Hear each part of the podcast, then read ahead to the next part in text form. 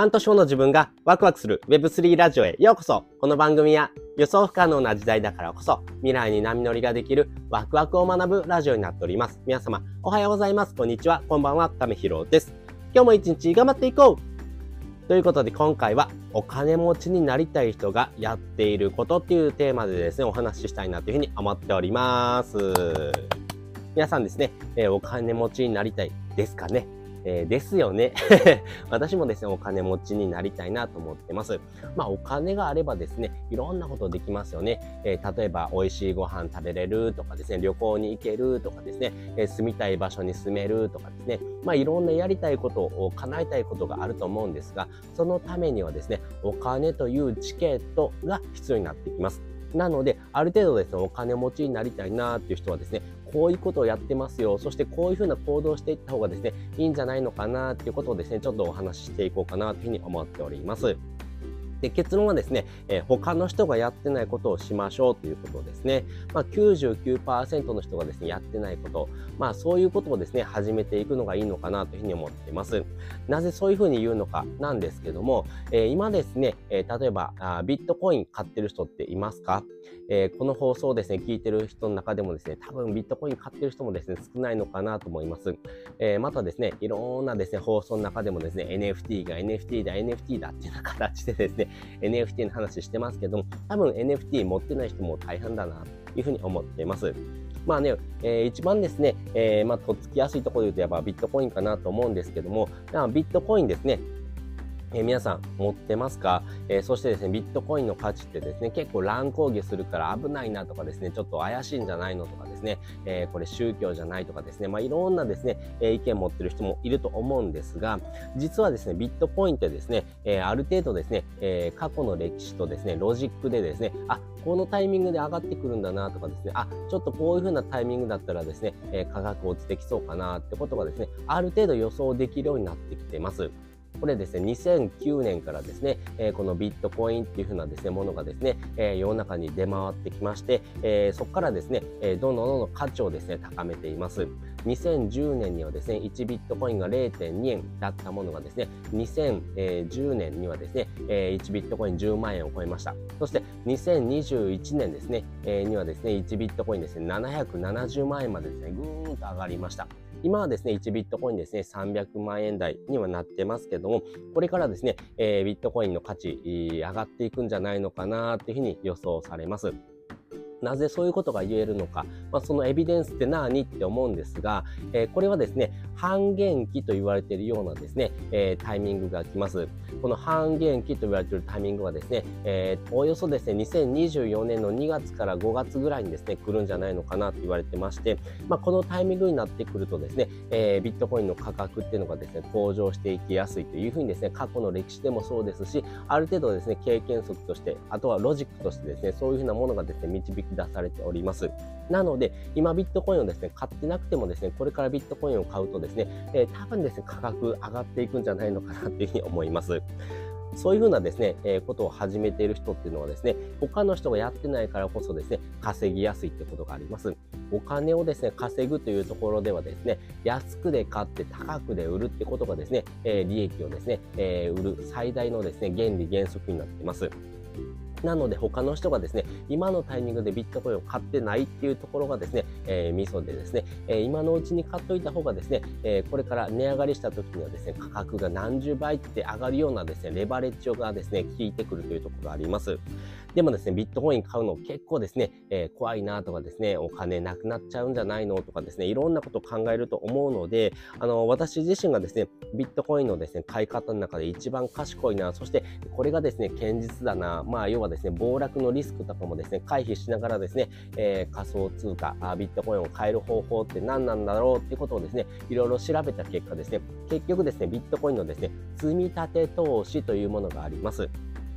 なので、この積み立て投資をやってる人ほどですね、えー、多分これからですね、ビットコインのですね、えー、価格、要はですね、えー、損した時にはですね、その損の分がですね、えかなりですね、えまあ、キャッチアップされてですね、利益がですね、え出やすいような形にですね、シフトしていくというところがあります。え私自身ですね、このビットコインのですね、積み立て投資、もう半年ぐらいやってますけども、ようやくですね、え5月、6月ぐらいからですね、プラスになってきました。えプラスになってきてですね、これからぐんぐんぐんとですね、プラスがですね、伸びてます。えー、5月、そして 6,、えー、6ヶ月目、えー、7ヶ月目にも入るんですけども、今のタイミングでですね、ものすごい上がってきてるので、これからめちゃくちゃ伸びるんだろうなっていうふうにですね、ちょっと期待がですね、膨らんでます。まあ、そういうふうにですね、えー、価格がですね、上がってくる。要はですね、お金がですね、どんどん増えていくようなフェーズに入ってくるっていうところはですね、えその前からですね、コツコツとですね、えー、投資してたっていうところがあります。なので、お金持ちになりたいなって人はですね、他の人がやってないこと、要はですね、99%の人がですね、あ、それ怪しいんじゃないの、危ないんじゃないのって言われてるものにですね、えー、手を出してみる。まあね、えー、その中でもですね、あなたがこれは大丈夫だろうなっていうふうなですね、えー、ものを学んでですね、勉強したものであればですね、あるほどですね、あなたがですね、それにかけてみるチャンスっていうのがですね、え広がってくるのかなというふうに思っておりますんでね。このビットコインですね、めちゃくちゃ面白いなと思ってるんです。このビットコインのですね、えー、価値とかですね、価格っていうものがですね、上がっていくんじゃないのってこともですね、いろんな書籍でも言われてますけども、私がですね、今学んでる本で言うとですね、えー、例えばですね、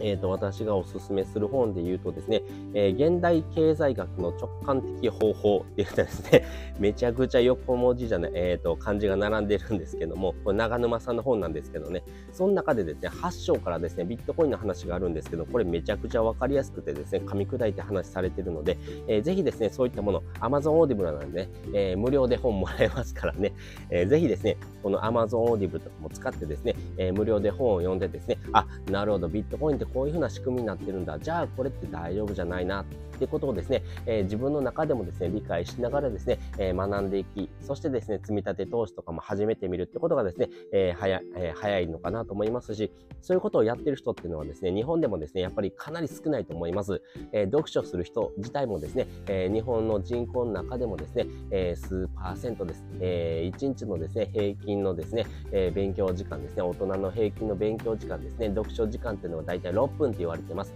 えー、大体6割ぐらいの人がですね、えー、読書してません。なので、えー、1ヶ月に1冊ぐらい読めばですね、えー、上位5%に入るのかなと思います。まあ、それぐらいのですね、えー、学びをですね、してない人がたくさんいますんで、えー、ぜひですね、そういったことからですね、コツコツと始めてみるのがいいのかなというふうに思っております。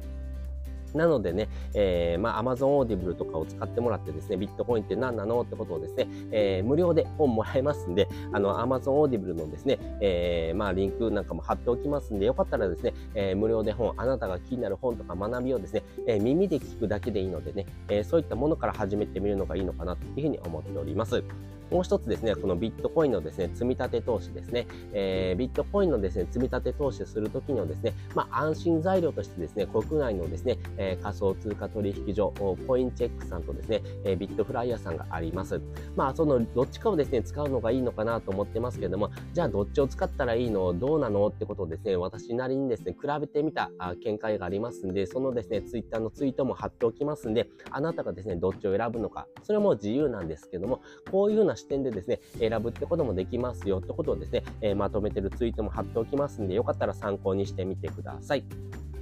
ということで今回ですね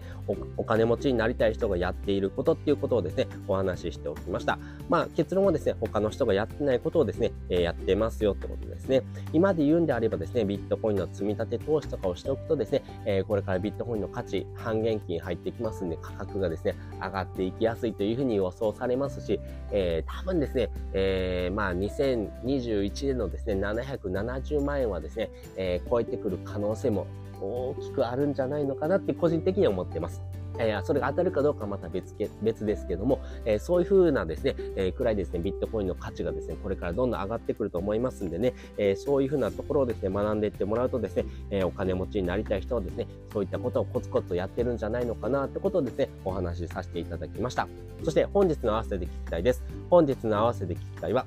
お金儲けにはレシピがあるというふうなですね、えー、話をですね、概要欄にリンク載せております。実はですね、お金儲けにはですね、レシピがあります。そのレシピ知ってますかってことですね、えー、そういうふうなレシピをですね、知ってる人とですね、知らない人ではですね、お金の稼ぎ方っていうことも変わってきますし、えー、お金の不安、えー、将来お金ってどうなるの？そして自分のですね、えお金、えないな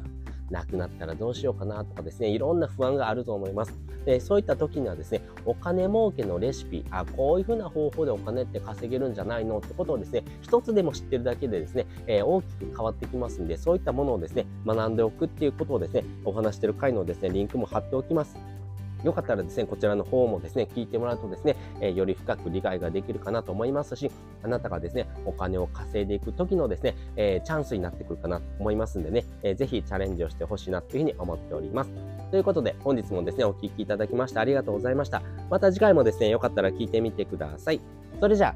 またね。